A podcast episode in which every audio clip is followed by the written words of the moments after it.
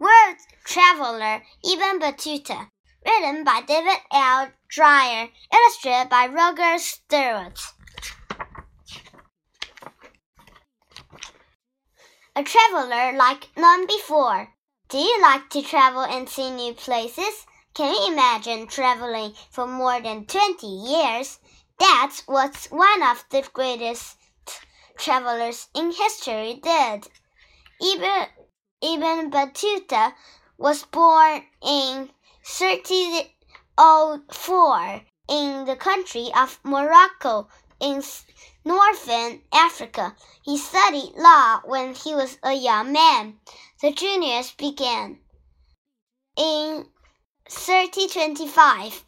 at the age of 21, Ibn Battuta set out on a long journey.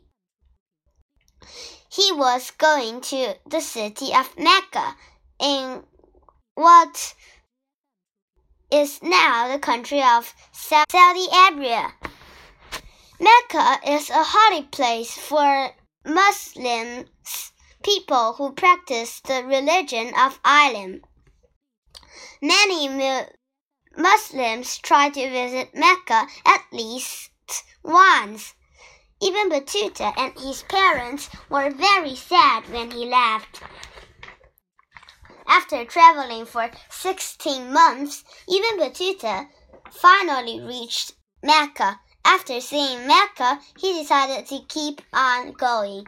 He wanted to visit new places. Many Muslims gave money and gifts to travelers during that time.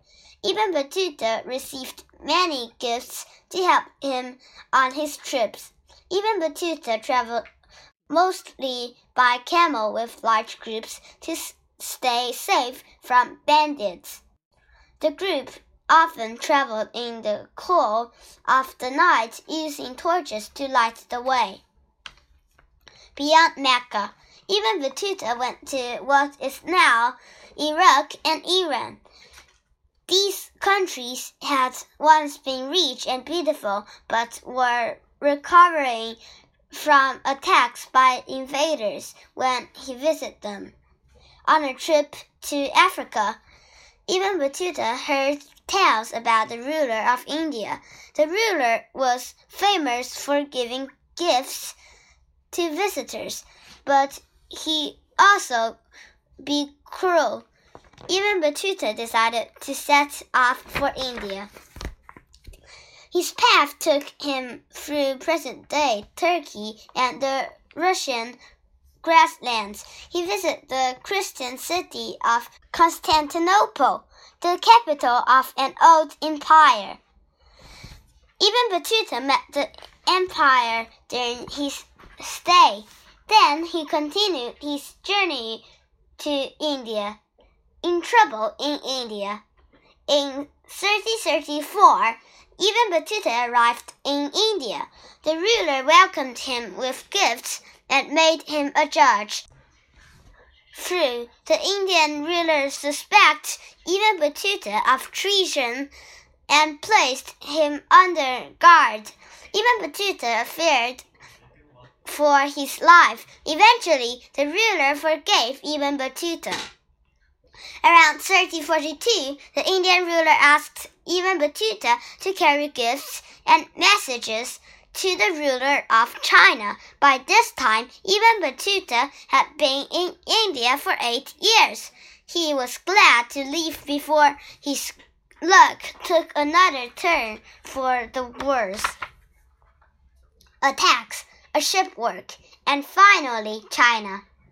Unfortunately, Ibn Battuta's troubles were far from over. On the way to China, Ibn Battuta's group was attacked by rebels and had to slip up. Later, the ships they were supposed to travel in were destroyed by a big storm. Other treasure aboard the ships were was lost.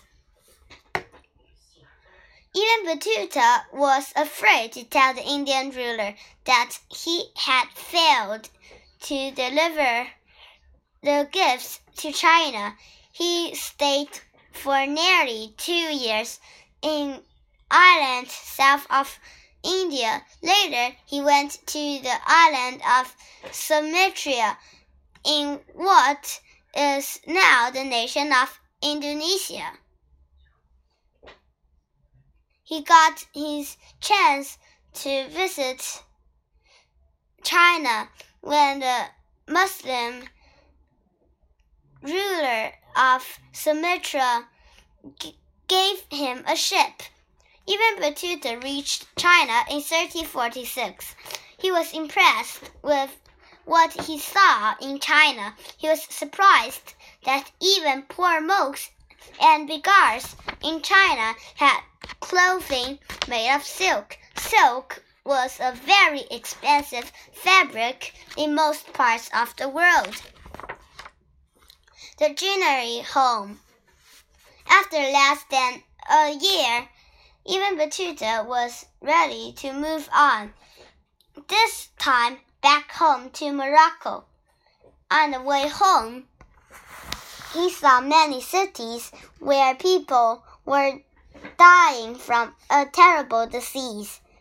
In 1349, Ibn Battuta finally arrived back home to Morocco. He had been gone for 24 years and was now 45 years old. Both of his parents had died while he was gone. Final trips. Ibn Battuta made two more big trips. He traveled first to Granada, a part of Spain still under Muslim control. Then he went to the Empire of Mali in West Africa. Ibn Battuta spent eight months in Mali as the guest of its ruler. He was impressed by the richness of the country. Ibn Battuta returned to Morocco in 1354. This time for good. He was now 50 years old. Telling the story. In Morocco, Ibn Battuta hired a young writer to write the story of her of his travels. The writer put Ibn Battuta's stories into a book called the Rihla. In his final years, Ibn Battuta is thought to have several as a judge. Little is known of his later life, though he died uh, uh, in Morocco in either 3068 or 60 uh, or 3069. Conclusion Ibn Battuta journeyed uh, 75,000 miles. Uh, 120,000 kilometers during his lifetime. That's like going all the way around the world three times. He visited and lived in dozens of countries. He was not an explorer. He visited no unknown lands. Nevertheless, he remains one of the greatest travelers in history.